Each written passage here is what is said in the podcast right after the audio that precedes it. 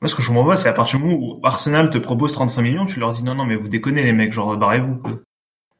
Mais le problème, ça, tu vois, c'est la mentalité du club, c'est le joueur veut partir, donc on demande une, une indemnité très faible pour faciliter le départ. Moi, j'ai jamais compris ça, tu vois. C'est horrible.